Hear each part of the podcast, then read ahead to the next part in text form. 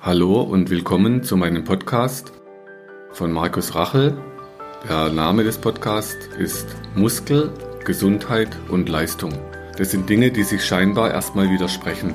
Auch heute werde ich euch wieder interessante Ideen näher bringen und Tipps mit an die Hand geben, die ihr zu Hause selber machen könnt.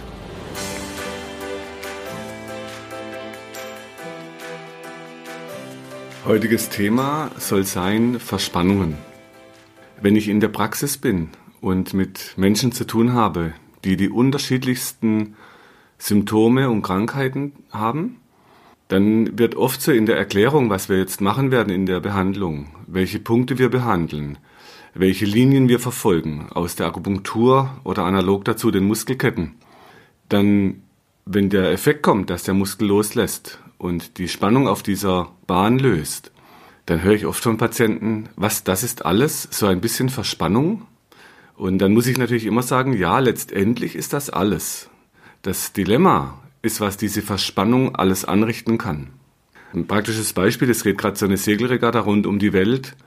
Wenn man so Segelschiffe hat und vor allem die alten, diese wunderschönen, die Royal Clipper zum Beispiel, dann hat man so mehrere Masten, man hat Quermasten und da sind hunderte, tausende von Seilzügen gespannt. Wenn die alle ausgewogen unter Spannung stehen, dann bleibt dieses Schiff wunderbar steuerbar, es bleibt im Wind. Wenn aber ein Seilzug durch irgendeinen Matrosen, der gerade irgendjemand ärgern möchte, wenn der anfängt, so eine Spannung aufzubauen auf einem der Seile und die immer mehr anspannt, dann wird oben auf den Masten, an den Gelenken immer mehr Druck aufgebaut. Und wenn ich jetzt nur diese Stelle untersuche, wo der Druck kommt und diese Veränderung oder wo es dann oben bricht, dann habe ich natürlich die Stelle erkannt, die bricht, aber ich weiß eben nicht warum.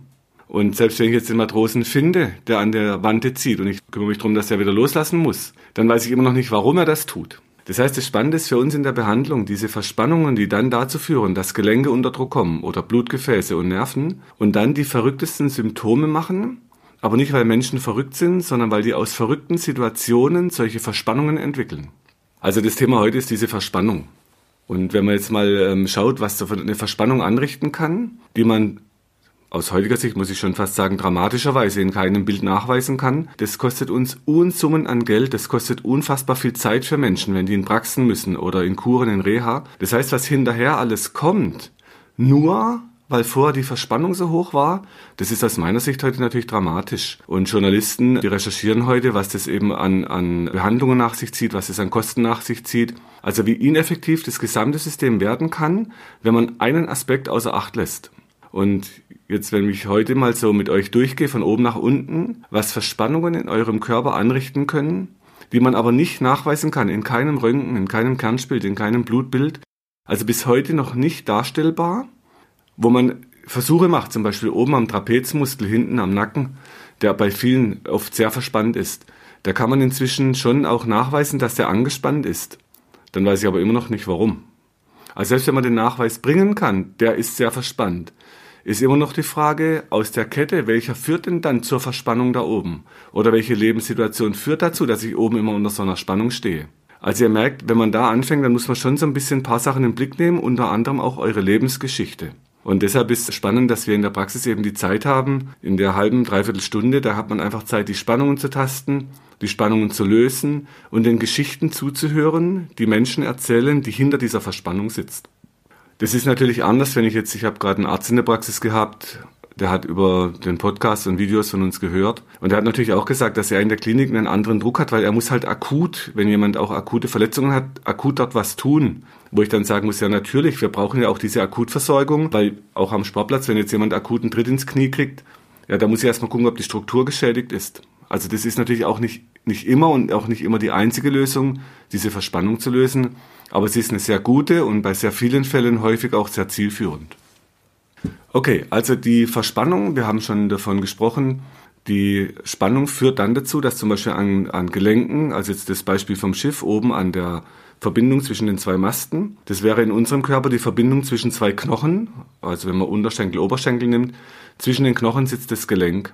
Und wenn die hohe Spannung auf den Muskeln, die über die Gelenke drüber gehen, damit ihr Bewegung überhaupt erst durchführen könnt, wenn die unter eine zu hohe Spannung geraten, dann steht das Gelenk ständig unter Druck, kann dann bestimmte Bewegungen in bestimmten Bewegungsrichtungen nicht mehr arbeiten, dass dort das Gelenk nicht mehr ernährt wird, weil die Bewegung ernährt euer Gelenk. sodass dann dort anfängt, Verkümmerung einzutreten. Wenn wir jetzt mal von oben anfangen, ein ganz häufiges Gelenk mit Verspannungen, was in der Praxis auch inzwischen von Fachleuten äh, zu uns geschickt wird, die dann versuchen zum Beispiel einen Biss zu regulieren oder mit Spangenversorgungen, mit Schienenversorgungen den Patienten Entlastung zu verschaffen, die sich immer wieder die Zähne abbeißen oder den, die immer unter Pressen leiden, unter hohem Druck auf den Zähnen. Man kann dann heute mit, mit so Schienen, mit Beißschienen, mit Aufbissschienen ähm, relativ gut den, die Stellung auch vom Biss verändern. Es gibt ein tolles Lehrbuch von einem in Köln, der, mit dem ich in so Abenden mit in Veranstaltungen bin, wo es also fachübergreifende Vorträge gibt. Und da gibt es ein schönes Lehrbuch aus der Kieferorthopädie, was eben im Körper alles an Zusammenhängen kommt. Ich schreibe euch das unten in die Transkription, wie das Buch heißt.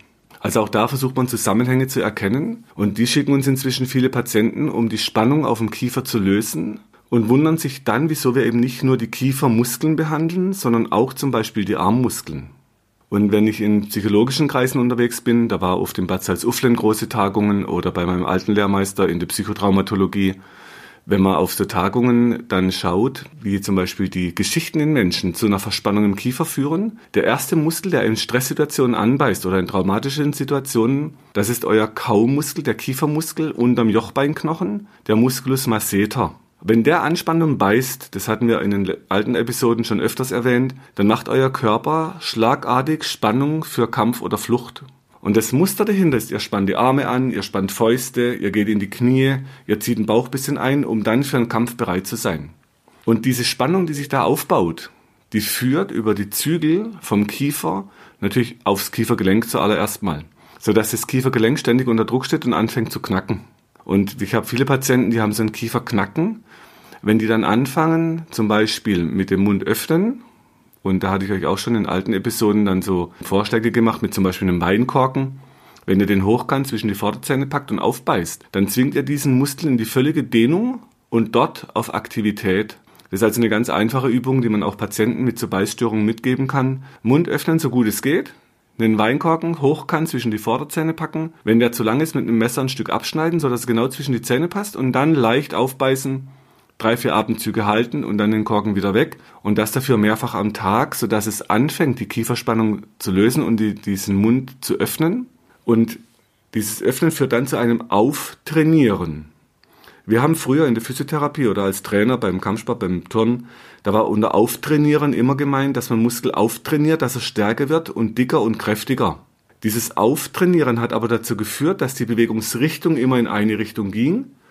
Die Richtung war immer die Verkürzung und dadurch war das Auftrainieren eigentlich ein Zutrainieren, weil der Muskel immer fester wird, natürlich optisch immer besser, aber unter dieser ständigen Dauerspannung sich selber die Gefäße abdrückt und viel schneller zu einem Versäuern, also eine Übersäuerung im Muskel führt, weil er ständig den Druck erhöht auf dem Blutgefäß und auf dem Nerv, sodass ihr in der Dauerbelastung die, die Leistung sinkt, weil ihr unter so einer hohen Grundspannung steht. Das heißt, heute verstehe ich unter Auftrainieren, dass wir den Kiefer so trainieren, dass er besser öffnen kann. Oder dass ihr euren Bauchmuskel auftrainieren, dass ihr die Streckung nach hinten besser kriegt. Dass ihr am Brustkorb vorne die Pectoralismuskulatur in der Öffnung trainiert, also da, wo die Arme ganz weit hinten stehen, dass der Brustkorb vorne öffnet und dort ein Training macht und nicht immer vorne zuzieht, also eher zutrainiert wie auf. Okay, also der Kiefer ist der Anfang und die Verspannung am Kiefer kann jetzt weiter dazu führen, dass ihr so ein Stressgefühl in euch habt. Also man fühlt sich immer wie auf der Flucht, man fühlt sich immer gestresst. Und es ist dann somatopsychisch, also aus dieser Körperspannung entstehen dann Gefühle, die euch wieder belasten können. Also, Kiefer Nummer eins. Wenn der jetzt beißt, das Muster, probiert mal, ihr beißt zu und spannt die Hände an, dann zieht er automatisch das Genick ein bisschen ein. Also, die weiterführende Verspannung vom Kiefer führt in den Nacken. Und die kurzen Nackenmuskeln hinten am, am Ansatz vom Hinterkopf, am Occiput, dort sitzt dann oft so viel Spannung und die Patienten können genau beschreiben, das ist immer wie so eine Klammer da hinten. Das zieht mir aus dem Nacken vor bis zur Stirn, also ein sogenannter Stirnkopfschmerz oder diese Spannung, die aus dem, aus dem Nacken unten vom Schulterblatt sogar hochzieht bis zum Auge. Das wird in der chinesischen Medizin als Blasenmeridian bezeichnet, also auch die kennen genau die Bahn. Und das heißt, die weiterführende Verspannung vom Nacken führt dann wieder zu anderen Symptomen. Also Kopfschmerzen wäre typisch, vor allem der Druck aus dem Nacken, ein Helmgefühl auf dem Kopf. Also ich habe Patienten, die beschreiben mir, die Verspannung fühlt sich an wie ein Helm, der zu eng wird. Also massives Spannungsgefühl über zu angespannte Muskeln aus dem Hinterkopf und auf dem Kopf. Da gibt's Muskeln, den Occipitor frontalis, also Muskeln auf dem Kopf und mit einer Sehnenplatte, die ziehen dann richtig und spannen das zu. Das geht so weit, dass diese Spannung auf der Muskulatur eben verhindert, dass ihr am Kopf und an den Schädelmuskeln zum Beispiel Osteoporose entwickelt. Also spannend, was da für Kräfte wirken. So, die Verspannung führt dann zu Kopfschmerzen oder typischerweise unter eurem Occiput, also hinten in die Tiefe vom Nacken. Tief am Gehirn ist der Hirnstamm. Und der wird dann schlechter durchblutet, wenn die Spannung so ansteigt am Hals. Also Durchblutung wird vermindert. Andersrum haben wir Messungen gemacht, schon vor vielen Jahren in Stuttgart bei einem Professor Haffelder. Wir haben dann geguckt, was da passiert im Gehirn, wenn man die Muskeln dort oben anfasst und wie das Gehirn reagiert. Und es gibt auch Messungen aus, das sind die Manualtherapeuten gewesen, die Atlas-Therapeuten von einem meiner Lehrmeister, Dr. Görtler, Dr. Mosetter. Das heißt, die haben dann die Durchblutungssituation am Gehirn, wenn man dort misst, es steigt direkt die Durchblutung, wenn die Spannung sinkt. So, also die Durchblutung hängt da, oben dran und wenn ihr jetzt euren Kopf zum Beispiel dreht und nehmen wir an, ihr schaut nach links, dann dreht ihr die Halsmuskeln nach links und probiert mal, was eure Augen machen. Die werden automatisch mit nach links gehen und ihr kippt aber nicht um im Raum. Damit ihr also nicht umkippt und zur Not noch hört, wenn jemand von links ruft. Das muss alles irgendwie verschaltet werden. Und diese Verschaltung sitzt im Hirnstamm. Wenn jetzt also dort die Durchblutung sich vermindert und die Spannung so ansteigt, kriegen die Patienten wie Schaltprobleme. Also die haben berichten von Sehstörungen, die berichten von Ohrgeräuschen, von Hörsturz, von Schwindelattacken. Und wir haben in Köln zum Glück so ein Netz, wo man sagen kann, es gibt Ärzte, die diese Muskelspannung kennen. Die schicken uns die Patienten, wenn sie sagen, da ist organisch nichts, was den Schwindel erklären könnte. Ähm, oft werden dann auch Kernspinbilder gemacht oder CT-Bilder, dass man sagt, man klärt mal ab, ob eine Struktur ein Problem hat. Zum Beispiel der Hörnerv, ob der ein Neuronom entwickelt, ein Akustikusneuronom. Also wenn man dort nichts anatomisch findet, dann bleibt oft diese Spannung, diese Verspannung am Nacken die dann zu diesen Schwindelattacken führen kann oder Ohrgeräuschen, also typischerweise der Tinnitus. Und ich habe immer wieder Patienten, die berichten, sie waren bei Fachleuten, die sagen, das hat nichts mit der Halswirbelsäule zu tun. Jetzt kann man sagen, okay, im engeren Sinn ist es ja nicht der Hals, sondern die Spannung, die die Hirnnervenverschaltung verändert. Aber die sitzt halt nun mal auch in der Tiefe von der Halswirbelsäule. Also man kann auch nicht sagen, das hat nichts mit dem Nacken zu tun.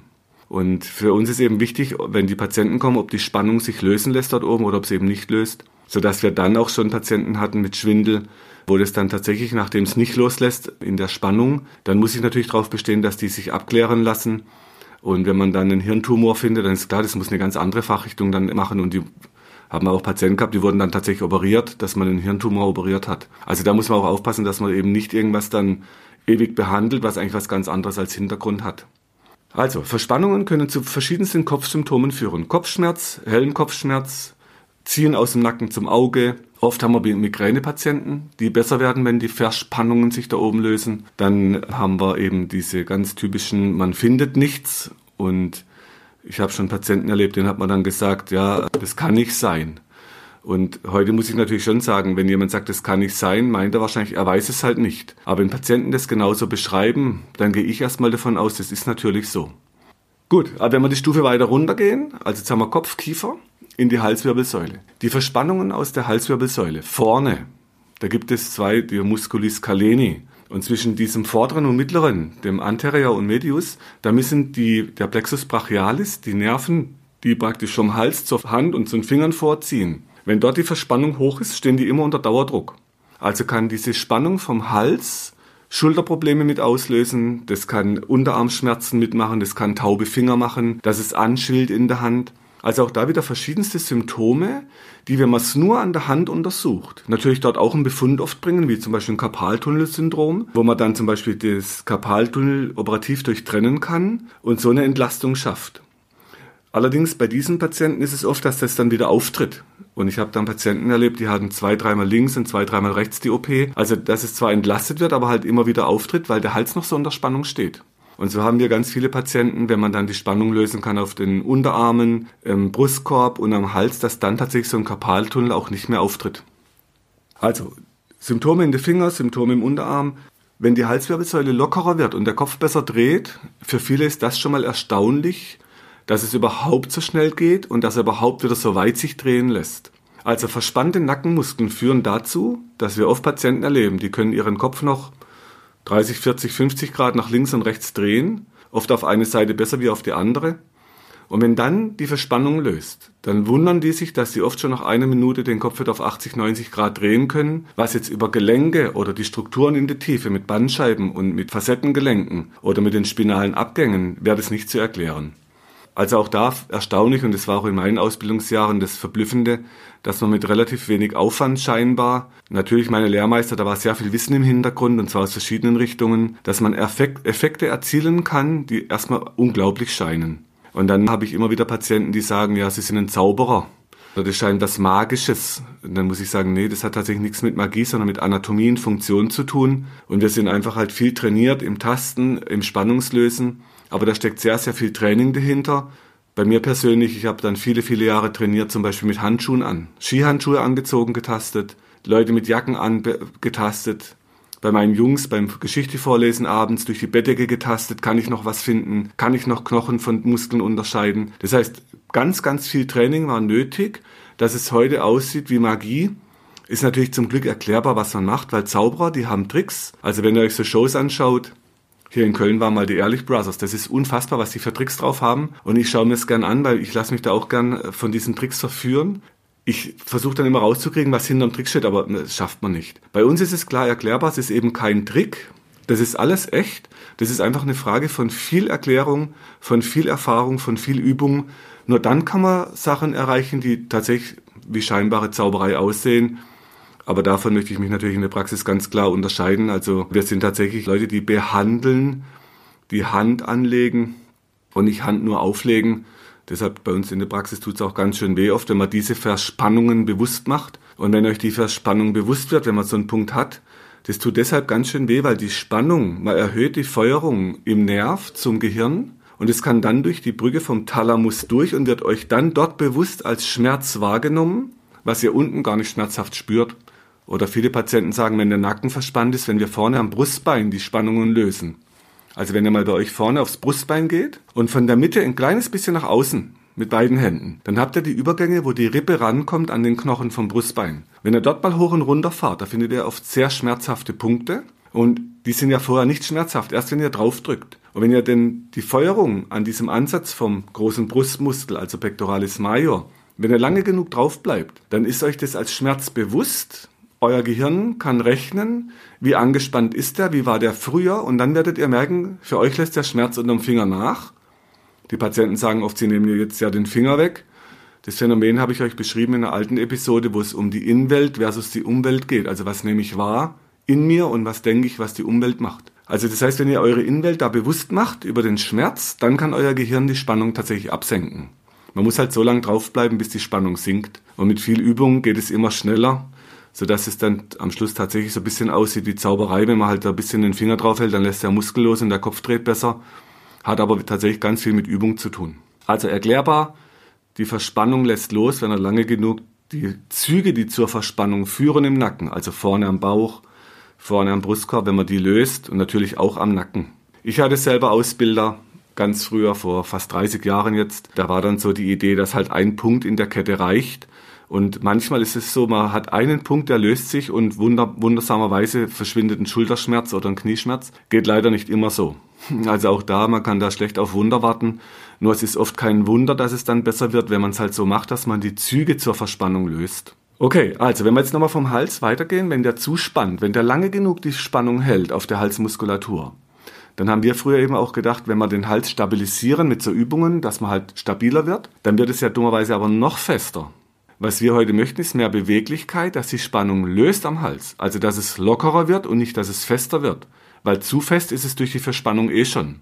Also, wenn es dann lockerer wird, dann kommt, wenn der Muskel länger wird, wenn ihr oben vom Hals, vom ersten, zweiten Halswirbel oder am Hinterkopf die Hand einen Finger anlegt und runtergeht zur Schulter und dann mit den Fingern versucht, die zwei Knochen zu nähern, dann merkt ihr, da kommt der Hals in eine Biegebewegung nach rechts, wenn ihr die rechte Hand nehmt.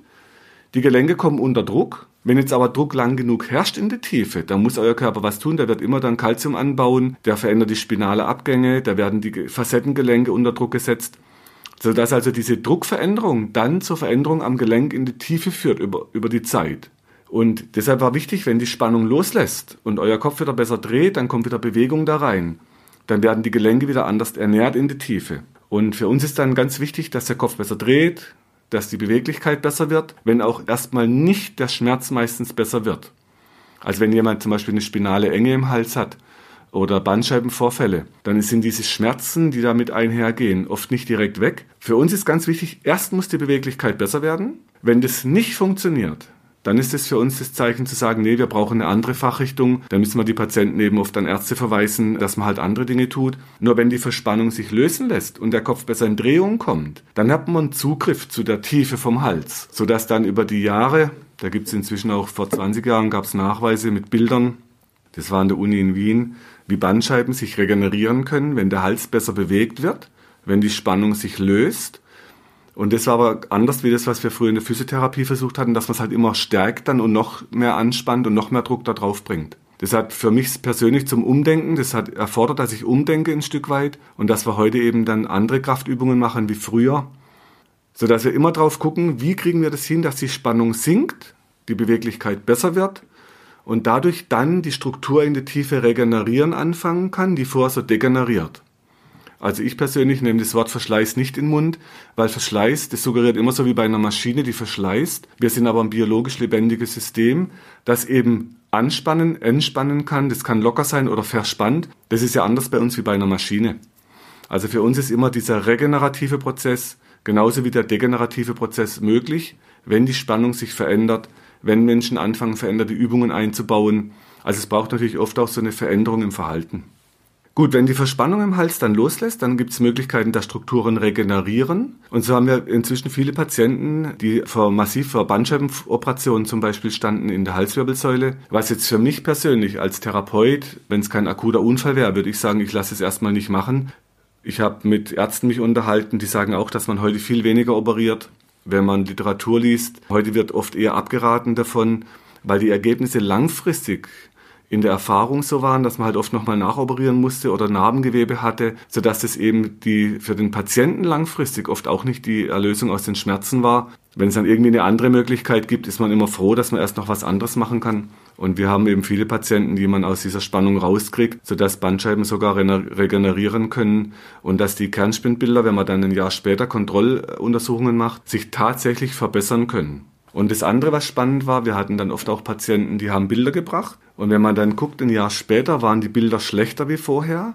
Nur es ging ihnen subjektiv, also vom Empfinden besser und vom Schmerzempfinden und von der Beweglichkeit, weil die Verspannung der umliegenden Muskulatur sich noch lösen lässt. Also maßgeblich war da nicht allein die Struktur in der Tiefe, sondern auch die Spannungsverhältnisse um die Struktur. Und es hat aber primär nichts damit zu tun, ob ich den jetzt stärke oder nicht, sondern ob die Spannung sich lösen lässt oder nicht.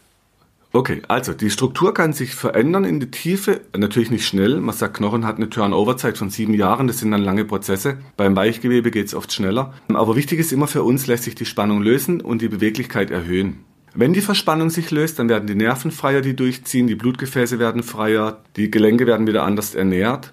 Und das hat sich in der Vergangenheit bewährt, weil die Patienten das auch so fühlen. Die fühlen, wenn das loslässt, sagen, ah, jetzt habe ich das Gefühl, es wird wieder besser durchblutet. Oder ich spüre, es wird warm. Das heißt, sie spüren förmlich, wie das Blut da durchläuft.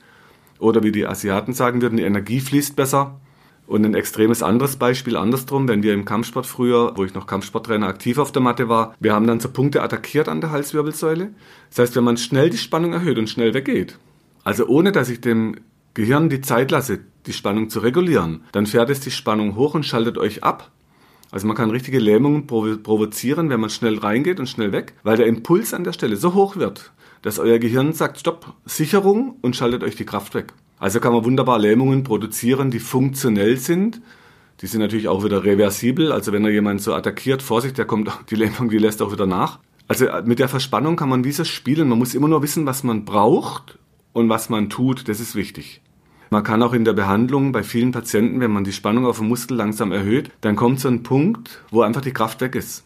Das hat dann aber nichts damit zu tun, dass dieser Muskel plötzlich zu schwach wäre und ich den dann wieder stärken muss, sondern dass die Spannung zu hoch wird und euer Gehirn sagt Stopp und die Spannung raus, die Kraft rausnimmt, damit eben nichts kaputt geht, wenn die Spannung so hoch geht.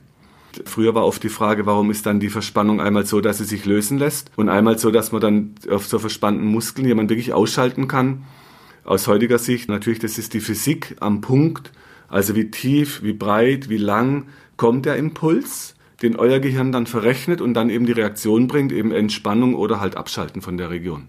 Gut, also der Hals kann entspannen, die Strukturen können dann langfristig regenerieren, Schmerzen können dann zurückgehen. Jetzt haben wir oft Patienten, die haben so Verkrampfungen im Nacken, die sagen, in der Tiefe ist es so verkrampft. Anderes Beispiel, die erzählen, wenn ich den Kopf nach links drehe, das tut immer hinten links so weh. Typischerweise, dieses hinten links wehtun, wenn ihr den Kopf nach links dreht, sind oft Rechtshänder. Spannend, wenn man rechts vorne und bitte erstmal nicht machen. Wenn Fachleute das machen, die, die, die nähern sich von hinten am Hals, gehen dann um die Wirbelsäule und gehen von vorne auf die Wirbelsäule. Das sind tiefe Halsmuskeln, die Scaleni. Und wenn man auf die drauf geht und die schmerzen, dann können die den Kopf plötzlich nach links drehen und der Schmerz hinten links ist weg. Und es wundert dann viele, dass vorne rechts so ein Schmerz am Hals sitzt, in der Tiefe, so ein verspannter Halsmuskel vorne dazu führt, dass ihr beim Drehen nach links, hinten, hinten, links Schmerzen spürt. In dem Moment, wo es vorne rechts dann der Schmerz bewusst wird, ihr dreht, ist der Schmerz hinten links weg. Also man kann das wie verschalten. Und da merkt man wieder schön, wie schlau unser Gehirn organisiert, dass bei uns nichts kaputt geht. Das macht uns links hinten einen Schmerz, dann bleiben wir schön vorne im Kopf, um die Struktur rechts vorne zu schützen. Also interessanterweise eine Schutzschaltung. Dann war aber klar, warum wir früher, wenn wir oft an den Stellen hinten massiert hatten oder mit Wärme oder was auch immer wir da hinten versucht haben, warum das immer wieder kam. Weil es eben vorne rechts nicht losgelassen hat. Gut, also Verspannung macht da ganz viel mit uns, führt zu Schmerzen, die man oft nicht so richtig erklären kann, aber die halt auch immer wieder kommen. So, wenn wir vom Hals mal weggehen und Richtung Brustkorb runter. Wenn ihr vorne am Brustbein seid und ihr geht mit den Fingern nach links rüber Richtung Schulter, da kommt der kurze Brustmuskel. Wenn ihr dort Verspannungen habt, das kann euch Symptome machen, das fühlt sich dann an fast wie ein Herzinfarkt. Das kann in die Finger ziehen, das kann zum Hals hochziehen. Und für uns ist immer wichtig, dass Patienten, die sowas haben, waren die schon beim Arzt zu gucken, ob das Herz was hat oder ob zum Beispiel die Lunge was hat, wo da drunter liegt. Wenn das abgeklärt ist und wir kriegen das grünes Licht, dass da nichts sich verändert hat, dann können wir über die Muskelverspannung, wenn wir das lösen, oft sogar schon vom Brustkorb so ein Kribbeln in die Finger auslösen oder vom unterm Schulterblatt kann man oft so eine Symptome in die Hand auslösen, dass wenn man die Verspannung dort lösen kann, dass dann das in die Hand wieder verschwindet. Auch da für uns wieder wichtig, dieses Zusammenarbeiten mit Ärzten, die dann abklären, ob Strukturen was haben, das können wir in der Praxis nicht leisten. Zumal jetzt auch wieder Physiotherapeuten dürfen es nicht, wir als Heilpraktiker auch nicht. Man durfte ganz früher mal röntgen, das hat man dann irgendwann verboten. Wichtig, man braucht dann oft die Fachleute, die das mit im Blick haben und mit abklären, ob da nicht was anderes vorliegt. Okay, das Verspannung am Brustkorb, das kann zu Symptomen am Herz führen. Das kann auch dazu führen, dass ihr das Gefühl habt, ihr kriegt schlechter Luft. Ich habe viele Patienten, die so schlecht atmen können, dadurch aber die Schultern hochziehen und dadurch die Halswirbelsäule unter Verspannungen kommen. Das habe ich euch in der letzten, einer der letzten Folgen unter Atmung und Atemtechniken, da habe ich euch auch Bilder in die Transkription, könnt ihr nochmal nachschauen, was diese Atmung und wie man atmen kann, dass man den Brustkorb entspannt und den Hals. Wenn man dann weitergeht zur Schulter rüber, die verspannten Schultermuskeln, die können dazu führen, dass ihr den Arm nicht mehr richtig hochkriegt. Könnt mal einen einfachen Versuch machen. Nehmt eure rechte Hand seitlich links an Brustkorb, drückt dort gegen den Brustkorb oder zieht an dem T-Shirt oder Pullover, was ihr anhabt, und versucht, also ihr haltet fest und versucht mal einen Arm zu heben. Dann werdet ihr merken, der Arm kommt nicht mehr richtig hoch. Euer Gehirn wieder kennt nicht die Verspannung da unten, sondern die Hebung vom Arm und wird euch jetzt wieder nach oben Schmerzen machen, dass ihr schön unten bleibt. War auch eine der Folgen ganz am Anfang dieser Podcast-Reihe über die Schulter. Da findet ihr auch nochmal Bilder zu dem Thema, warum Verspannung hier unten am Brustkorb irgendwas mit Schulterschmerzen oben zu tun hat. Und was dann passiert, wenn ihr unten loslasst.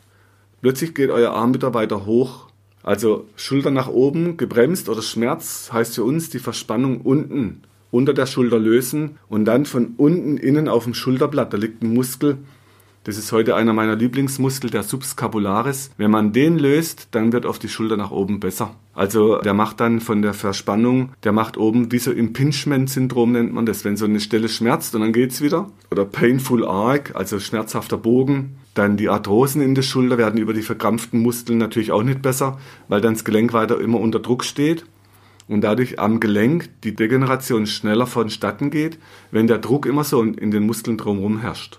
Wenn wir die Verspannung in der Schulter, also oft geht's auch nach hinten zum Beispiel, mir wird oft berichtet, ich kann hinten die Schürze nicht mehr binden oder Frauen sagen oft, ich komme nicht mehr hoch an BH-Verschluss. Das heißt, die Bewegung nach hinten oben tut aber vorne weh. Und wir behandeln dann in der Position vom Arm vorne die Verspannungen, warten bis die sich lösen und dann merkt man oft schon, wie der Arm besser nach hinten oben geht.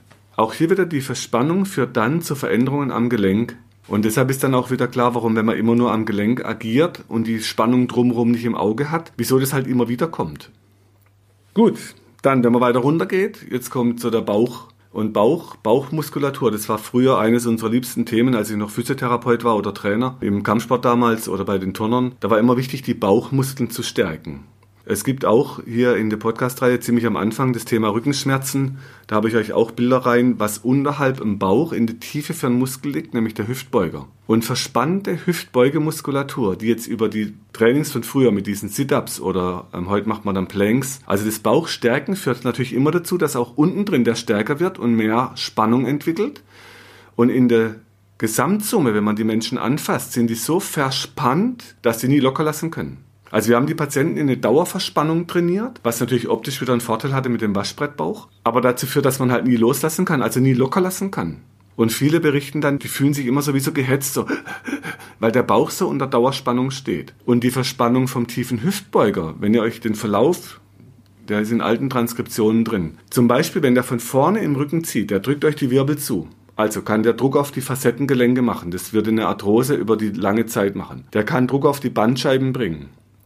Der kann im Verlauf, da müssen Nerven durch die Blätter vom Psoas durch. Der kann so Symptome in die Beine machen über die Nerven, die oben am Abgang abgeklemmt werden, über den Muskel, nicht über den Spinalkanal. Also auch da hat man funktionelle Probleme über die Verkrampfung in der Muskulatur. Dann, wenn man weiter guckt, der läuft hoch zum Nierenlager, der kann hinten wie so einen Rückenschmerz an der Niere machen. Der kann durch die Vernetzung mit dem Zwerchfell eine Atemnot machen, weil er nicht loslässt im Bauch vorne, weil er zu angespannt ist auf Dauer dann kann der durch seinen Verlauf übers Hüftgelenk, wenn der zieht, das Hüftgelenk unter Druck setzen und auf die lange Sicht eine Hüftarthrose mit forcieren. Dann kann der die ganzen Blutgefäße, da gibt's Stellen in, die, in der Leiste, wo der, der Muskel durchgeht, da gehen aber auch die Nerven mit durch und die Blutgefäße ins Bein rein. Das heißt, auch da gibt's Engstellen, die dann Symptome in die Beine machen können, wenn der Muskel unter zu viel Spannung steht. Nur weil der Hüftbeugemuskel zu verspannt ist, in Ruhe, und wir haben eben die Patienten bei uns, wenn wir das hinkriegen, dass der loslässt und locker wird, dann ist es nicht so, dass sie dadurch einen schlechten Bauchmuskel kriegen, sondern die bekommen einen Bauchmuskel, der locker wird und einen tiefen Bauchmuskel. Gleiches spielt natürlich obendrauf auf dem Rectus Abdominis, also auf dem geraden Bauchmuskel. Wenn man dort die Spannung senken kann in Ruhe, dann kriegen die einen guten Bauchmuskel. Nicht, weil der immer unter Dauerspannung steht. Also aus der heutigen Sicht ist nicht dieser verkrampfte Waschbrettbauch der gute, sondern der ist ja unter Daueranspannung, unter Dauerverspannung.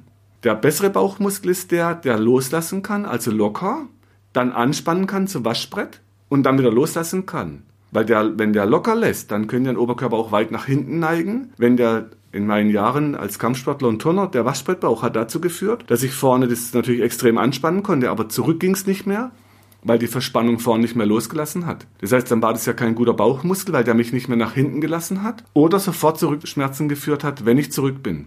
Also aus heutiger Sicht der gute Bauchmuskel, der kann locker, der kann anspannen zum Waschbrett, der kann locker.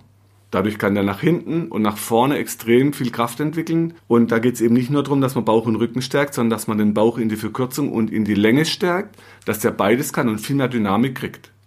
So, wenn wir das also hinkriegen, dass unser Bauch entspannter wird, hat es natürlich zum Nachteil, dass die Optik nicht mehr so ist wie dieser dauerangespannte Waschbrettbauch. Das ist so eines der großen Themen, was ich oft in der Praxis erlebe, dass natürlich alle lieber diesen Waschbrettbauch hätten, weil der natürlich auch lang als das Nonplusultra propagiert wurde, ähm, dass immer auch die so gelobt werden, die so optisch so gut aussehen. Allerdings das Problem ist eben, was diese Daueranspannung verursacht. Und mir geht es heute um die Patienten, dass man eher so ein Gesundheitstraining macht wie nur ein Fitnesstraining, weil gesund heißt, der ist auch mal locker und kann entspannen und in Ruhe. Und diese Daueranspannung heißt für mich heute eben nicht mehr, das ist gesund, das ist dann eher Fitness, aber nicht Gesundheit. Und das trenne ich heute ganz klar. Mir geht es eher darum, dass man eine gesunde Fitness schafft, dass man eben auch in die Streckung kommt, dass man auch zurücktrainiert und nicht nur nach vorne rein. Okay, wenn wir den angespannten Bauch jetzt mal weiter betrachten, drunter liegen die Bauchorgane.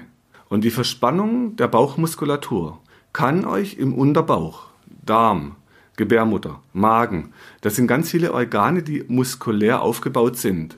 Oft mehrere Wandschichten. Das heißt, die Verspannungen im Bauch führen dann zu Problemen oft mit Verdauung, mit Magenschmerzen, wo man nichts findet. Und es gibt dann so Reizdarmsyndrome. Wir haben Frauen, die haben so Unterbauchbeschwerden alle vier Wochen. Das heißt, es, die Verspannung führt dann zu Schmerzen oder Problemen, wo man jetzt organisch wieder nicht greifen kann. Auch da wieder kann man sagen, okay, letztendlich war es dann Verspannung, aber was sie alles anrichtet, ist halt für uns echt ein Dilemma, weil man dadurch oft von einem zum anderen läuft, aber diese Verspannung nicht richtig los wird. Und wenn man dann eben mit der Idee, dass man die Muskeln dort stärkt, die stärker macht, aber kürzer und noch mehr Daueranspannung, dann habe ich ja langfristig nichts gewonnen. So dass ähm, aus unserer Sicht heute, deshalb wenn ihr euch mal die Videos anschaut auf der Website, die Dehnkraftübungen, die sind daraus entstanden, dass man sagt, wie kriegen wir den einen Muskel stärker, aber so, dass er nicht noch mehr Verspannung produziert, sondern eher in die Entspannung kommt, wenn er in Ruhe kommt. Also Bauch macht ganz viel Theater, wenn er verspannt, vor allem wenn er unter Dauerverspannung steht. Wenn man die Rückenmuskeln nimmt, wir haben früher die Rückenmuskeln halt trainiert, da gab es dann so Übungen, wo man Oberkörper runterhängt, dann immer nach oben trainiert oder mit Gewichten oder beim Rudern. Also es gibt tolle Sachen, wie man Rücken stärken kann. Was man aber dort wieder macht, man stärkt ihn so, dass er wieder verkürzt und immer schön in die Verkürzung rein stärker wird, was wieder sein Relief natürlich prägt. Also der wird schöner aus unserer Sicht, der wird straffer. Das Problem ist immer diese Dauerstraffheit. Und ähm, ich habe jetzt gerade gestern eine Patientin behandelt, die halt erzählt hat, ja, sie macht eben Training und und sie sagt, sie ist so verspannt und immer ist der Hals verspannt und sie ist, diese Verspannung spürt sie so. Und sie sagt, ja, und sie macht dann eben halt Bauchtraining, damit er straffer wird. Wenn ich dann nachfrage, ja, aber Sie haben doch gerade gesagt, Sie sind schon so verspannt und jetzt wollen Sie aber Ihren Bauch straffer, dann merkt man, dass für ein Zwiespalt so ein Mensch dann kommt. Weil bisher wird ja immer nur gesagt, Bauchstraffen ist gut. Wenn der aber dauerstraff wird, ist ja wieder ein Muskel noch unter noch mehr Anspannung. Jetzt fühlt sie sich aber ja schon ständig verspannt. Das heißt, es löst ihr Problem ja auf keinen Fall, sondern macht es noch stärker. Also da muss man erstmal anfangen zu differenzieren. Was ist denn ein angespannter Muskel? Was ist ein entspannter Muskel? Wann ist er entspannt? Wann ist besser, wenn er angespannt ist? Was mache ich aber dann für ein Training, wo mir dieses Bauchstrafen ja gar nicht hilft? Natürlich wieder für die Optik oder fürs Ego, ja, aber nicht für die Gesundheit langfristig. Und das ist dann wieder spannend, wenn man diese Verspannungen mal ganz weit denkt. Vielleicht mache ich euch mal noch eine Episode zu einem Buch, was gerade eine, äh, eine ehemalige Medizinjournalistin schreibt. Da geht es darum, die wahre Schönheit kommt von innen. Das ist so ein Anteil, den ich in dem Buch mit beitragen kann, was ich seit 30 Jahren erlebe, dass wenn Menschen locker werden, dann wirken die schöner, weil die locker sind. Das Gesicht wird lockerer, der Brustkorb wird lockerer, dadurch richten sich die Schultern auf, der Bauch wird lockerer. Das heißt, es sieht optisch anders aus, aber der Mensch wirkt lockerer und nicht mehr so angespannt. Und bei kleinen Kindern, die sind ja noch, wenn ihr euch kleine Kinder anschaut, die sind noch entspannt, die sind noch locker. Ich habe ganz viele Kinder getastet, die waren nicht so verspannt wie die Erwachsenen, die hatten aber eine immense Power. Und wenn man die so draußen am Spielplatz sieht, wie die klettern, rutschen, rennen den ganzen Tag, also was für eine Energie in so lockeren Muskeln steckt, das ist schon unglaublich. Das heißt aber eben, wenn wir Patienten haben, die mit 40 oder 50 einen Burnout haben und sagen, ich habe keine Energie mehr, da muss man mal gucken, was davor passiert ist, wenn die oft so trainieren. Dass sie halt immer dieses Fitness so im Vordergrund hatten und sich muss was tun und, und Power und trainieren. Dann trainieren die sich so zu und so fest, dass die wie abgeschnürt irgendwann sind. Und dann kippt das System plötzlich. Das heißt, dann hilft mir diese Dauerverspannung, was natürlich optisch wieder gut aussieht, aber langfristig mir richtig Probleme machen kann, gesundheitlich. Das wurde bisher einfach noch nicht so genau differenziert, weil halt jeder seinen Bereich macht und dort natürlich erfolgreich. Aber für, wenn man die Menschen mal anschaut, was es mit denen macht auf Dauer, da erleben wir halt in der Praxis ganz oft, dass genau das dann dazu führt, dass es Probleme gibt. Und zwar kurzfristig Probleme löst, aber langfristig nicht. Deshalb wollen wir heute eben genau die Mischung aus Spannung runter und Kraft hoch und nicht Kraft hoch und Spannung hoch. Ich werde euch nächstes Jahr dazu noch Episoden machen. Da darf ich im Moment noch nicht so viel dazu verraten. Ich warte noch auf ein Go vom Patentamt. Das heißt, da gibt es eine neue Idee dazu und ich hoffe, dass sich das verbreiten lässt, vielleicht auch mit eurer Hilfe. Also dankbar um jeden, der die Dinge teilt und weitergibt. Ich bin auch gern bereit, Fragen zu beantworten oder auch wenn er in die Praxis kommt, euch das mal differenziert zu zeigen, zu erklären. Es wird auch Kurse zu den Themen geben. Das heißt, das Spannende ist für mich jetzt immer diese langfristigen Effekte, weil ich so viele kranke Menschen behandelt hatte, die mir berichtet haben, was sie alles für Anstrengungen unternehmen und was sie alles trainieren, was dann anscheinend nicht zielführend war, wenn man auf die lange Sicht guckt. Nicht immer, aber relativ häufig. Okay, also spannendes Thema mit diesem angespannten Bauchmuskel oder entspannter Bauchmuskel oder was ist ein guter Bauchmuskel? Wann ist er angespannt, wann ist er entspannt? Und leider gibt es halt noch keine Geräte dazu, wo ich das sagen kann Solange müssen wir uns aufs Tasten und auf eure Berichte als, in eurer Rolle als Patient verlassen, was euch Schmerzen macht und wann es euch besser geht. Und das war eben das Spannende, was mich immer so angetrieben hat, die letzten 30 Jahre, dass immer dann, wenn die Spannung spürbar loslässt, für mich in der Behandlung, wenn man das so spürt, wie ein Muskel locker wird, dass man also mit der Hand tiefer in das Gewebe kommt. Und die Patienten sagen, oh, jetzt wird es vom Schmerz besser. Also wenn dieses Lösen kommt, dass es den Patienten dann besser geht mit ganz vielen verschiedenen Krankheitsbildern, mit denen sie, die zu uns kommen, oder selbst mit Verschleißerscheinungen, dass es tatsächlich besser werden kann vom Schmerz, von der Beweglichkeit, nicht vom Bild direkt, aber vom subjektiven Empfinden. Und das ist ja für uns als Patienten, also auch in meiner Rolle als Patient damals, mir war es wichtig, dass es mir besser geht und nicht, ob sich so ein Bild verbessert. Also langfristig gedacht heißt, die Spannung muss oft ein bisschen runter, dass ihr eine Entscheidung kriegt, ob ihr anspannt oder locker lasst. Wenn wir die Verspannungen weiter gucken, zum Beispiel um die Hüfte. Es gibt ganz viele Muskeln hinten im Gesäß, die drehen die Hüfte nach außen, die strecken eure Hüfte nach hinten. Das sind mit die kräftigsten Muskeln im Körper, die mächtigsten, der große Gesäßmuskel. Also ihr könnt euch vorstellen, wenn die unter Dauerverspannung kommen, was wir so als Knack bezeichnen, also wirklich dauerangespannt, optisch wieder nicht schlecht, da bin ich in meiner Rolle als Mann dann halt so, weil ich sage, oh, sieht gut aus. Aber in meiner Rolle als Therapeut sehe ich dann diese Dauerverkrampfung. Und da sehe ich dann wirklich diese Menschen, die unter so einer Dauerspannung im Gesäßmuskel stehen. Ihr könnt mal einen Versuch machen. Stellt euch hin, greift hinten die Hose, spannt die und versucht mal euer Bein nach vorne zu bewegen. Dann werdet ihr merken, habt ihr richtig Widerstand. Es, es blockiert nach vorne. Was soll euer Gehirn jetzt machen, wenn es nur Bewegungen kennt? Das wird euch vorne reinstechen in die Leiste oder manchmal so ein Gefühl von einer Kugel vorne, wenn ihr das Bein nach vorne nehmen wollt, weil hinten der Gesäßmuskel so verspannt ist. Jetzt haben wir früher als Physiotherapeuten, da gab es ein Fach Massage, total angenehm. Morgens, Donnerstagmorgens, zwei Stunden der eine, zwei Stunden der andere, lag da, wurde gegenseitig Massage gemacht. Und es gibt eine Gesäßmassage, das ist total angenehm. Den Muskel, der ist ja mächtig, den kann man gut massieren und lockern. Das Dumme, war die Massage weg, war es wieder wie vorher. Das heißt, so verändere ich den Muskel nicht grundlegend in seiner tiefen Verkrampfung. Wenn wir jetzt den heute lösen, also da nehme ich oft die Finger oder einen Ellenbogen manchmal oder eine Akupunkturnadel, um diese tiefe Spannung zu lösen. Wenn der Muskel locker wird, jetzt kommt wieder das Problem mit der Optik. Viele Patienten, denen muss man wirklich sagen, der Muskel wird jetzt locker, der wird nicht schlaff. Die große Grundangst, wenn Verspannung sich löst, dass es schlaff wird oder zu schwach oder zu locker zu instabil. Das ist diese tiefe Grundangst. Und mir wurde das dann irgendwann klar, dass das auch meine Grundangst damals als Physiotherapeut war. Nämlich, dass die Leute zu schwach sind, zu instabil, zu locker. Das war aber meine Angst als Therapeut und nicht, was ich, wenn ich heute taste, da finde ich nämlich genau das Gegenteil. Die Leute sind viel zu angespannt.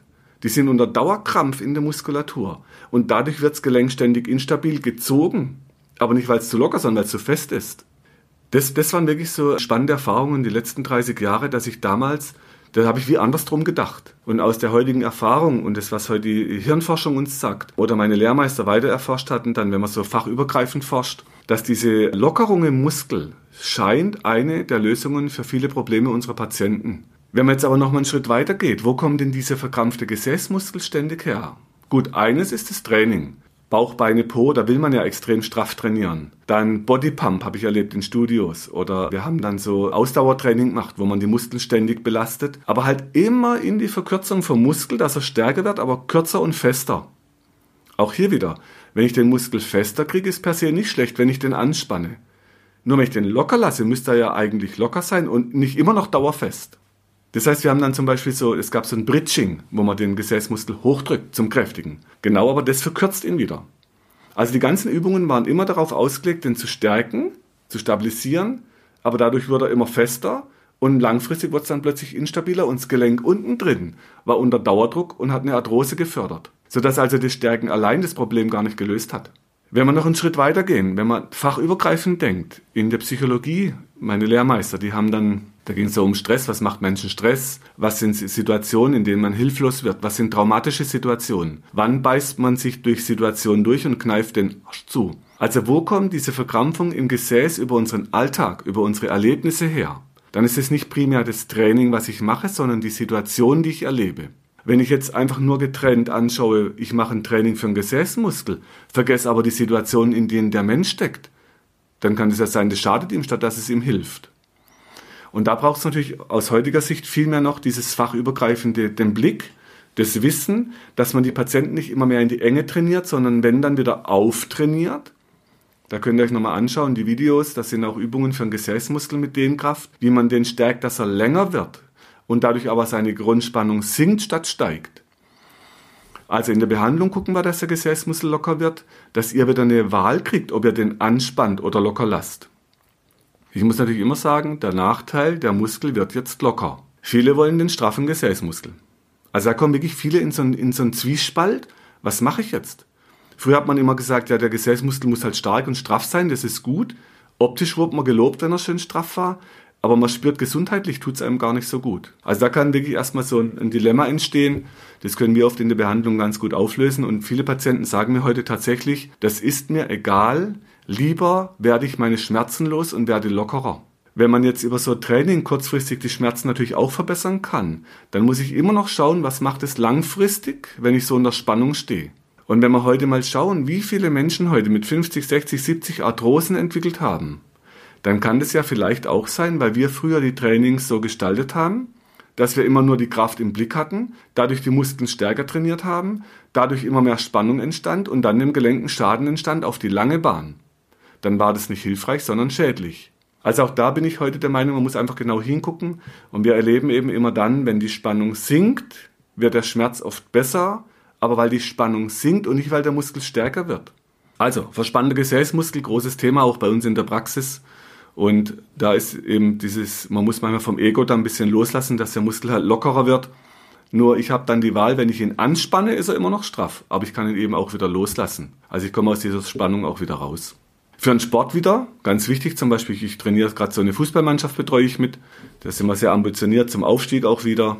Wir schaffen das, dass die dann im Spiel, wenn die 90 Minuten laufen müssen, immer wieder den Muskel anspannen können, locker anspannen, locker anspannen, locker.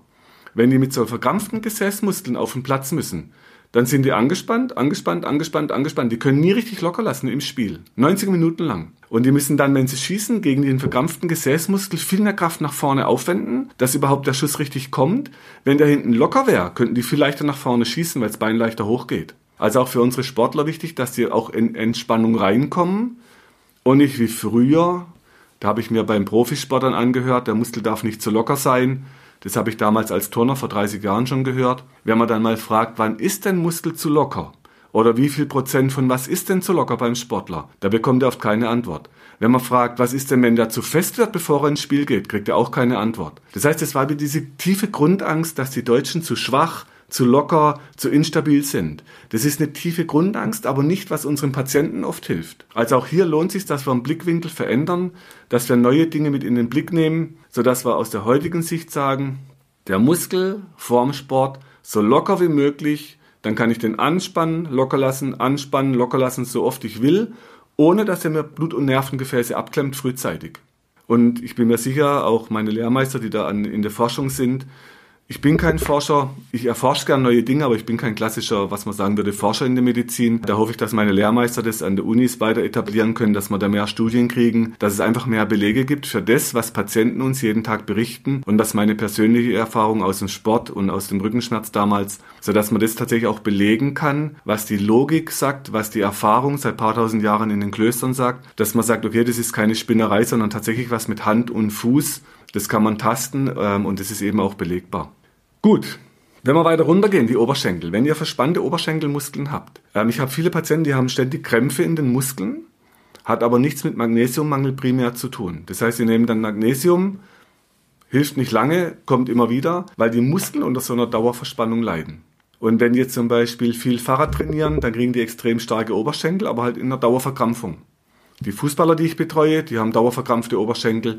Beim Kampfsport damals gab es viele Übungen, die auch in die Länge trainieren oder beim Turnen. Es gibt aber eben Sportarten, das habe ich mit Radfahrern oft oder mit den Fußballern, dass es dort eben nicht so Richtung Länge geht, sondern eher um die Leistung in der Verkürzung. Wenn ihr eure Oberschenkelmuskeln trainiert mit diesen Dehnkraftübungen, auch da wieder, wir sind jetzt gerade neue Videos am Hochladen in vier Stufen, vom Anfänger zum Fortgeschrittenen, zum Könner, zum Meister ganz lange Sicht gibt es auch Großmeister. Aber wenn ihr euch an die vier Stufen haltet, dann fangt bitte mit der Anfängerstufe an, dass es nicht übertreibt und keine Verletzungen da rein trainiert.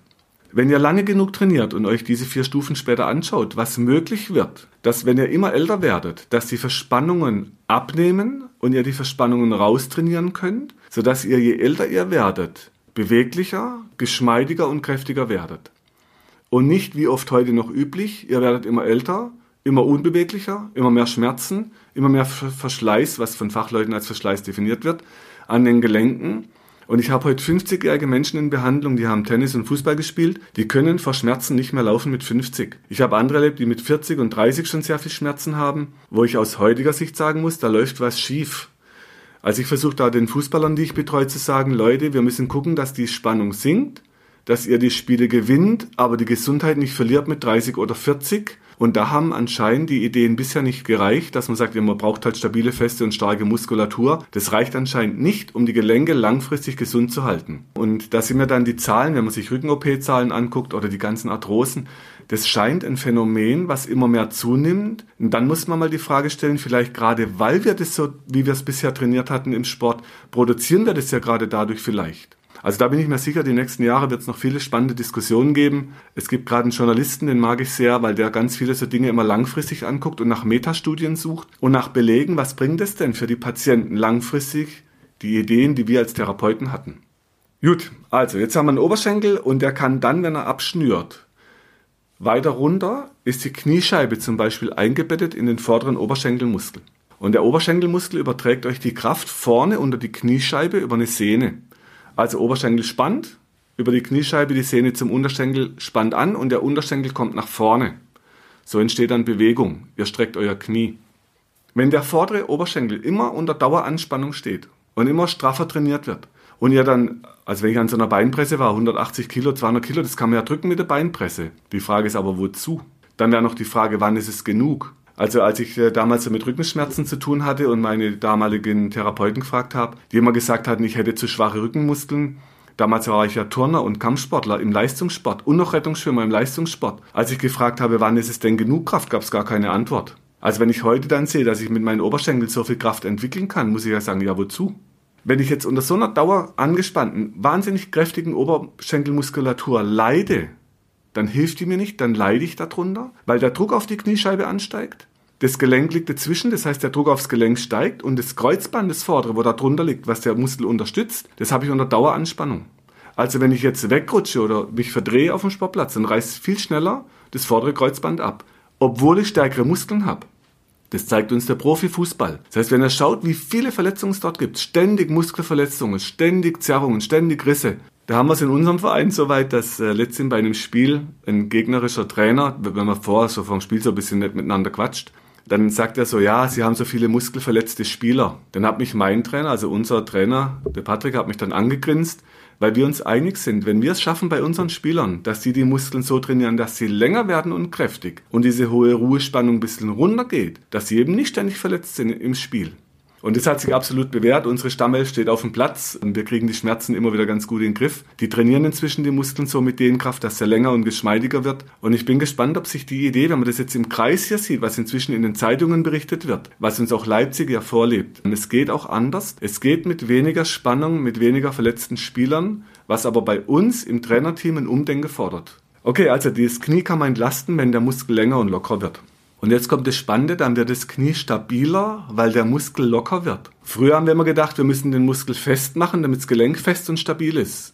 Dummerweise, das Harte und Dürre reißt. Und das sagen uns die Mönche seit 1500 Jahren im Kloster in Shaolin. Das ist eine uralte Weisheit. Das Harte und Dürre reißt. Also sind unsere angespannten optisch schönen Muskeln natürlich wieder anfällig für Verletzungen, was dem Sportler nicht hilft, weil der will ja seine Gesundheit auch nicht verlieren, wenn er das Spiel gewinnt. Deshalb bin ich heute so ein Fan von dieser Kraft auf lange Muskulatur, den Kraft, dass ihr den Muskel kräftigt, aber geschmeidig haltet und dann mit 50, 60, 70, 80 eine ganz andere Dynamik entwickeln könnt, wie halt, wenn man Querschnitt im Alter macht, die Gleichaltrigen, die nach herkömmlichen alten Methoden und Ideen trainieren. Gut, wenn man die Oberschenkelmuskeln hinten nimmt, wenn die stärker werden und kürzer, was zum Beispiel Radfahren produziert oder diese, wenn man auf dem Bauch liegt und die Muskeln nach hinten trainiert an der Beinpresse, die Ischios trainiert im Studio, dann werden die stärker bei beiden Arten, aber kürzer. Das heißt, was man da braucht, ist der Ausgleich, dass man dann genauso in die Länge vom Muskel kräftigt, wie man es in die Verkürzung macht. Hat man bisher oft nicht getan, also habe ich viele Radfahrer, die haben Knieschmerzen oder beim Laufen kriegen die Knie- und Rückenschmerzen die kriegen Bandscheibenvorfälle. Wir haben dann viele, die die Muskeln im Studio hinten trainieren, die haben Muskelkrämpfe, die kriegen Knieschmerzen, die kriegen Arthrose, weil die vergessen, dass man den ja auch in die Länge stärken kann. Also hier mein Tipp, wenn ihr ins Studio geht, guckt, dass in dem Studio auch zum Beispiel Five-Geräte angeboten werden, wo ihr auf eine lange Bahn vom Muskel trainieren könnt. Oder sprecht eure Trainer an, dass ihr ein langes Training vom Muskel wollt sodass ihr einen Ausgleich schafft und dadurch eine Wahnsinnskraft bei einer guten Geschmeidigkeit, dass euer Körper eine immense Power entwickeln kann und nicht im Burnout landet oder in diesen Schmerzen und Arthrosen. Also der Körperburnout ist für mich die Arthrose, wenn das so ausbrennt im Gelenk. Und es hat nichts mit dem Verschleiß allein zu tun, sondern auch mit der gelenksführenden Muskulatur, die unter viel zu viel Spannung steht und dadurch das Gelenk unter Druck setzt dauerhaft. Gut, dann gehen wir weiter runter vom Knie, äh, in Unterschenkel. Die verspannten Waden, das kennen viele, das nennt man dann oft Restless Leg Syndrom. Die haben so unruhige Beine, die Menschen. Das, man nennt das Faszikulieren, das zittert so im Muskel, das, wie wenn es immer arbeitet, unter Ruhebedingungen. Die kriegen oft vorne am Schienbein diese Knochenhautentzündungen, die kriegen Krämpfe vorne am Schienbein hoch. Das Sprunggelenk kommt unter Druck, weil die Muskeln von der Wade oben vom Knie runtergehen über die Ferse vor zum großen C ans Grundgelenk. Das heißt, da sind dann so Umlenkkräfte an der Ferse tätig und die Wade produziert die Kraft und der Fuß, damit er vorwärts kommt. Also dort dauerverspannte Muskeln heißt Wadenkrämpfe, Wadenschmerzen, Restless Legs. Das macht Schmerzen in der Fußsohle, das macht Schmerzen innen am Fuß, Schmerzen außen am Fuß. Ich habe immer wieder Patienten, da wird dann Röntgen gemacht oder Ultraschall, Kernspin, dann heißt da gibt's nichts, dann wird halt eine Entzündung, weil es ja wehtut, diagnostiziert. Wenn man dann die Verspannung im Unterschenkel lösen kann, oder für die Wade hinten oben im Knie und im Verlauf vom Wadenmuskel. Dann lässt der Druck am Fuß nach, der Dauerzug. Und dadurch kann sich die Stelle dann beruhigen, die so entzündet wirkt. Ähm, die ist aber oft nicht heiß und rot wie eine klassische Entzündung, sondern es tut halt weh. Ähm, wenn man außen am Unterschenkel, die Bahn, wenn er dann seitlich am Unterschenkel runtergeht, da habt ihr Muskeln, die heißen Peroneus. Und wenn ihr die Peroneen runterfahrt, die gehen hinterm Knöchel durch. Der kurze Peroneus, der Brevis, geht dann an den Knochen außen am, am Fuß, also in der Mitte vom Fuß außen ist ein Knochen, da tut's oft weh. Oder es zieht unter der Fußsohle durch nach innen und in der Mitte, dort trifft er sich dann mit dem vorderen Schienbeinmuskel.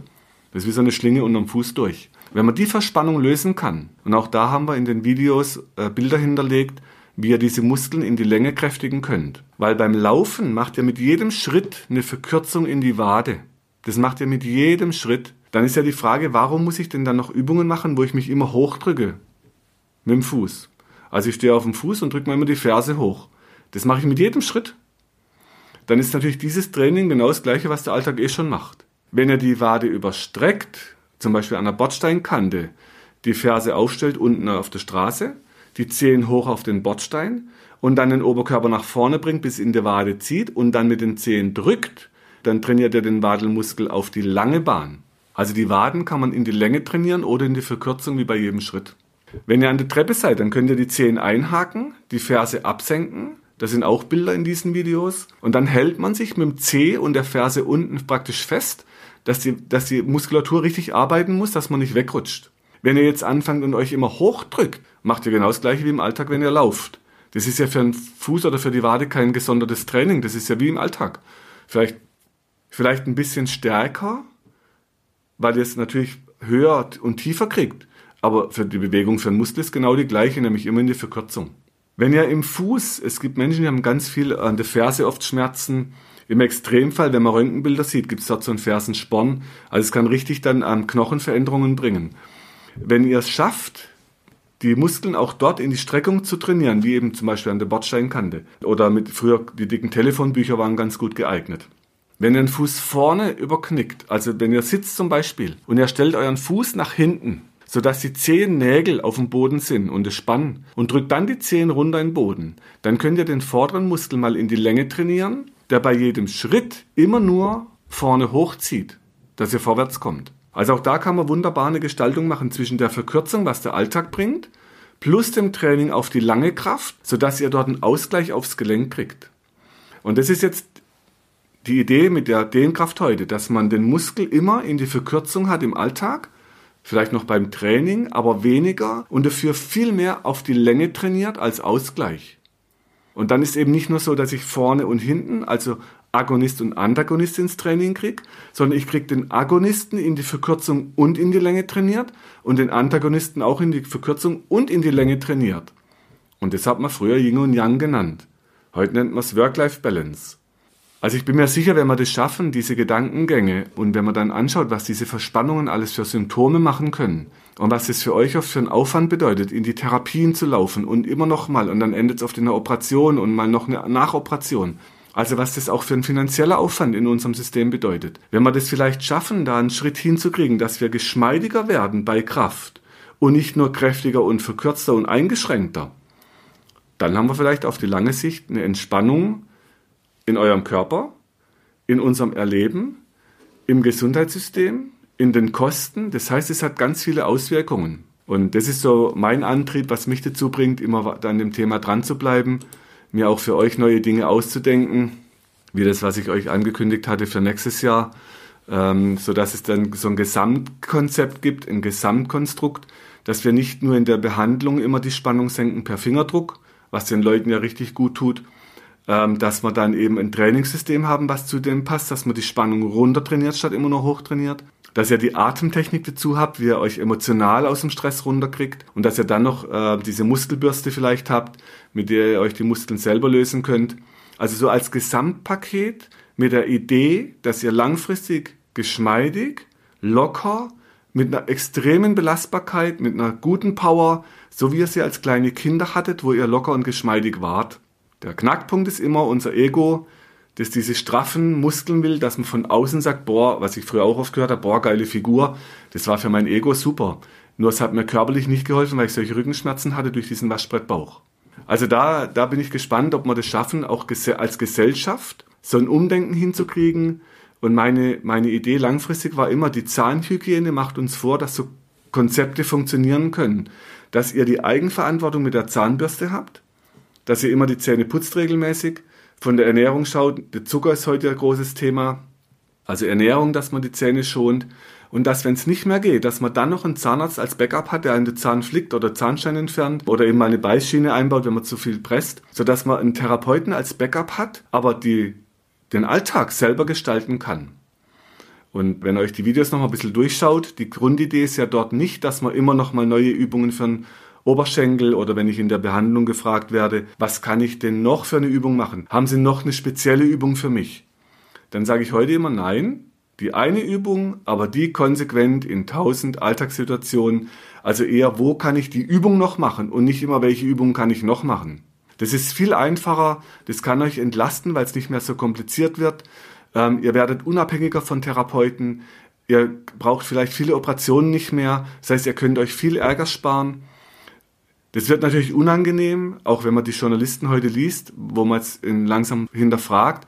Warum haben wir so ein System, die schreiben heiß gelaufenes Medizinsystem? Weil da so viel Kosten entstanden sind und so viel aus meiner klinischen Zeit damals auch Leid produziert wurde. Natürlich, die andere Seite, man kann halt Leben retten. Und ich selber war auch dankbar in der Klinik mal, als mir dann Ärzte wirklich den Arsch gerettet haben sozusagen, die mir dann halt Therapien gesagt haben und die mich wirklich so hingekriegt haben, dass ich sage, okay, das Glück, alles gut gegangen. Also, dass man so einen Mischweg findet, dass man sagt, ich mache mach mich nicht mehr abhängig von Therapien und von Therapeuten, die mir immer sagen, was ich alles falsch mache und wo ich noch stabiler sein muss und wo ich zu wenig Übungen mache, also, sondern dass ich selber was in die Hand kriege. Da muss ich mich drum bemühen, das muss ich in die Hand nehmen, das ist meine Eigenverantwortung, dann kann ich sie halt nicht ständig abgeben an andere, aber ich selber kann da was dafür tun. Und der Anfang dazu, das war auch ein Podcast, das war das Kinderbuch, wo es darum geht, mit dem Athos und der Knorpelbande, dass man schon bei kleinen Kindern diese Idee anlegen kann, dass man die Verspannungen, die entstehen über unseren Alltag und bei kleinen Kindern halt schon Kindergarten, Schule, Umfeld, dass man immer eine Möglichkeit hat, sich da wieder rauszukriegen aus der äh, Anspannung in die Entspannung. Also die Idee dann schon bei kleinen Kindern anfangen, so wie es die Zahnhygiene zeigt, Karies und Baktus, es geht. Okay, mehr dazu im nächsten Jahr. Jetzt erstmal gute Vorweihnachtszeit noch. Dieses Jahr natürlich die Umstände für viele anders wie die anderen Jahre, kann uns auch wieder Anspannung machen. Also dazu guckt euch den, die Episode an zur Atmung, trainiert eure Atemtechnik. Vielleicht noch so als Abschluss, egal was Politiker entscheiden, egal welche Viren auf dieser Welt auf uns treffen, egal die Diskussion, ob jetzt ich quer denke oder normal denke, immer dann, wo ich nichts dran verändern kann, und wir haben jetzt gerade keine Wahl, ich kann also keinen Politiker verändern. Die Vorgaben, die Gesetze sind da, die kann ich gerade nicht verändern. Was ich immer machen kann, dass ich sage, danke Politiker, Danke Polizei, dass ihr uns helft, dies einzuhalten. Danke Virologen, dass ihr uns sagt, was da vor sich geht. Und dann tief einatmen, ausatmen. Wenn ihr tief einatmet, mit dem Bauch, danach mit dem Brustkorb, dann ist eure Lunge voll. Ihr konzentriert euch darauf, wie ihr atmet. Und das könnt ihr nochmal in dem Podcast nachhören, nachlesen, wie man das langfristig übt, was es mit euch macht, weil ihr könnt an den anderen Situationen nichts verändern. Ihr könnt nur bei euch bleiben, euch trainieren und dadurch werdet ihr durch so eine Krisenzeit Meister der tiefen Bauchatmung. Auch hier hilft euch das, die Verspannung im Bauch raustrainieren, aus dem Körper raus, heißt aber auch, ihr müsst den Bauch raustrainieren, im Gegensatz zu früher, wo wir ja mit Millionen von Sit-Ups den Bauch reintrainiert haben, dass er straff wird. Was wieder geheißen hat, Bauch rein heißt eigentlich forcierte Ausatmung. Heißt aber auch, ich komme ja in Stress. Also wenn ihr euch entstressen wollt, in der Phase jetzt, macht diese Dehnkraftübungen, trainiert euch die Spannung aus dem Muskel raus. Könnt ihr zu Hause machen.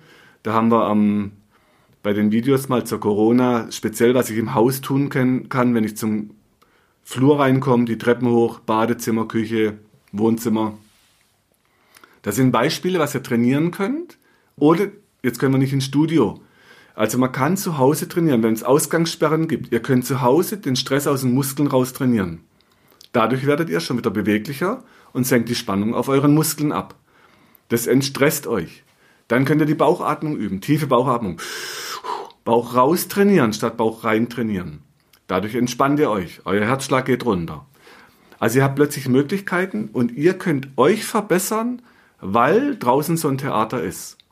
Also egal, was man davon hält, egal wie man dazu steht, egal wie man zu diesen ganzen Impfdiskussionen steht, egal wie man zur Politik steht, ihr könnt euch verbessern, indem ihr eure Atmung trainiert und eure Muskeln auf die lange Kraft trainiert. Und das möchte ich euch vielleicht so mitgeben, so zur, zur Weihnacht. Ihr habt immer eine Möglichkeit, euch zu verbessern. Und da wünsche ich euch jetzt viel Kraft und Erfolg dazu. Auch hier bleibt dran. Da gibt es keine kurzfristigen, schnellen Erfolge. Aber die lange Sicht ist ziemlich gut. Ihr könnt euch nochmal anschauen, was mit den Videos heute geht. Mit der Geschichte, die ich in mir habe, vor 30 Jahren, 40 Jahren, als ich vor Rückenschmerzen nicht mehr aus dem Bett kam. Also was möglich ist, wenn man lange Zeit dran bleibt an den Übungen. Es sind immer die gleichen Übungen, man kann es in immer neuen Situationen einbauen und das macht es interessant auch fürs Gehirn. Also auch da trainiert ihr euer Gehirn, weil immer was Neues kommt. In neuen Situationen kommt die gleiche Übung und das ist für unser Gehirn wieder interessant und gut. Also ihr könnt euch ganz viel daraus trainieren und da braucht ihr niemanden dazu. Und das finde ich das Schöne an den Ideen. Ihr könnt es schaffen, ihr habt es in euch. Euer Gehirn kann das verändern. Da, dazu für euch viel Kraft, dass ihr gut durchhaltet und ich hoffe, es hilft euch ein Stück weit, euch weiterzuentwickeln. Und in diesem Sinne frohe Weihnachten 2020 und so gesund wie möglich in 2021 und dann hören wir uns dann dort wieder. Wenn du meinst, dass dir diese Infos helfen oder du weitere Infos suchst, schau auf meiner Website unter www.muskel-gesundheit.de rein. Für Übungen schaut auf YouTube und hinterlasst mir, wenn ihr wollt, eine Bewertung. Falls ihr Fragen habt, schickt sie über die Webadresse äh, und die Mailadresse, die ihr dort findet. Bis zum nächsten Podcast. Herzlichst, euer Markus Rachel.